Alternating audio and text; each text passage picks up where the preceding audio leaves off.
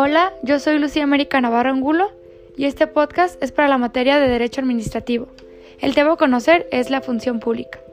Conoceremos el régimen jurídico que resguarda y regula la función de los servidores públicos, así como las obligaciones y responsabilidades inseparables a ellos. Comenzamos.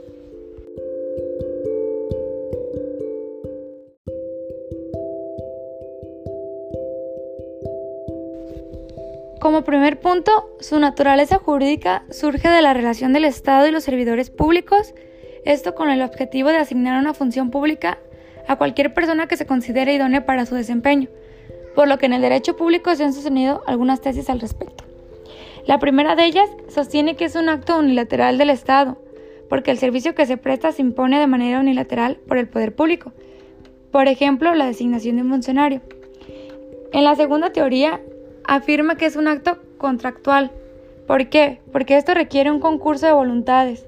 Sin embargo, esta teoría se desecha porque es de interés público y no es objeto de negociación. Y por último, en la tercera teoría, que es conocida como acto-condición, requiere la concurrencia de voluntades para la aplicación de un estatuto predeterminado por la ley y este no puede ser modificado por el interés de las partes.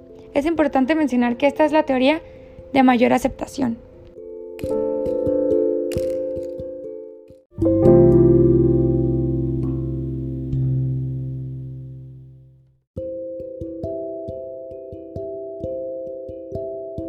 También los servidores públicos están señalados de manera concreta en el artículo 108 constitucional como aquellos que desempeñan un empleo, cargo o comisión dentro de la administración pública. Esto incluye los representantes de elección popular, los miembros del Poder Judicial y los demás funcionarios y empleados. Los, em, los trabajadores al servicio del Estado se clasifican de la siguiente manera. Los primeros son altos funcionarios, y estos son aquellos que se identifican con los fines del Estado, es decir, titulados de cualquier dependencia del Poder Ejecutivo, como ejemplo un secretario de Estado. Los funcionarios son aquellas personas que tienen como poder de decisión de mando y ejercicio de autoridad, es decir, que disponen de un poder jerárquico con respecto de empleados y demás funcionarios inferiores. Y por último, los empleados, quienes prestan un servicio para algún órgano del Estado y estos regularmente se desempeñan en actividades de apoyo al funcionario, este, a la labor de los empleados y no implica un poder de decisión o disposición de fuerza pública o representación estatal.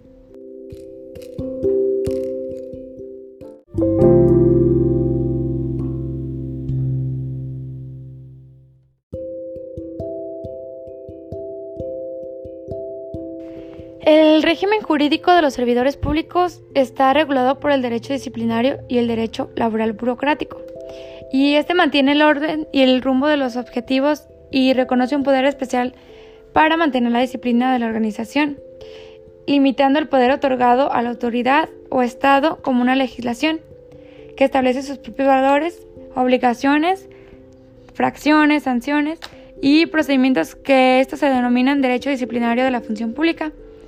Y como ejemplo lo encontramos en el apartado A y B del artículo 123 constitucional y la Ley Federal del Trabajo que regula las relaciones del obrero patronal.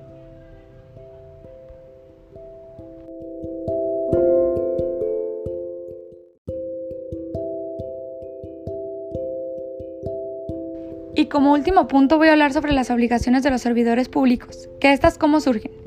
Estas surgen de nuestra norma suprema y las leyes que de ella manen, como es la Ley Federal de las Responsabilidades de los Servidores Públicos, estableciendo las obligaciones y valores que deben salvaguardar en el desempeño de sus funciones y empleo, cargo, comisión, así como las responsabilidades en caso de incumplimiento.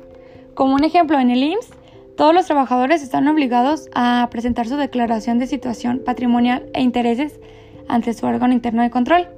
Y entre sus derechos podemos señalar el cargo, el derecho al cargo para al que son designados, el derecho a la inamovilidad de sus puestos, al sueldo, asociación sindical, compensaciones, entre otros.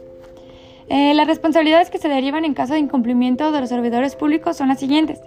Como primera es la responsabilidad política. Sin el juicio político a cargo de las cámaras del Congreso, quien aplique este medio de control, por ejemplo, los gobernados que en el ejercicio de funciones no se apeguen a las leyes. Segundo, responsabilidad penal. son las infracciones configuradas en el Código Penal y otras leyes. Responsabilidad civil es el daño de funcionarios a particulares, como por ejemplo una mala praxis médica. Y último, la responsabilidad administrativa, que estos son los actos u omisiones de los servidores públicos que afectan a los principios de legalidad, honradez, lealtad, de parcialidad y eficiencia. Por ejemplo, el desvío de recursos por un funcionario. Muchas gracias.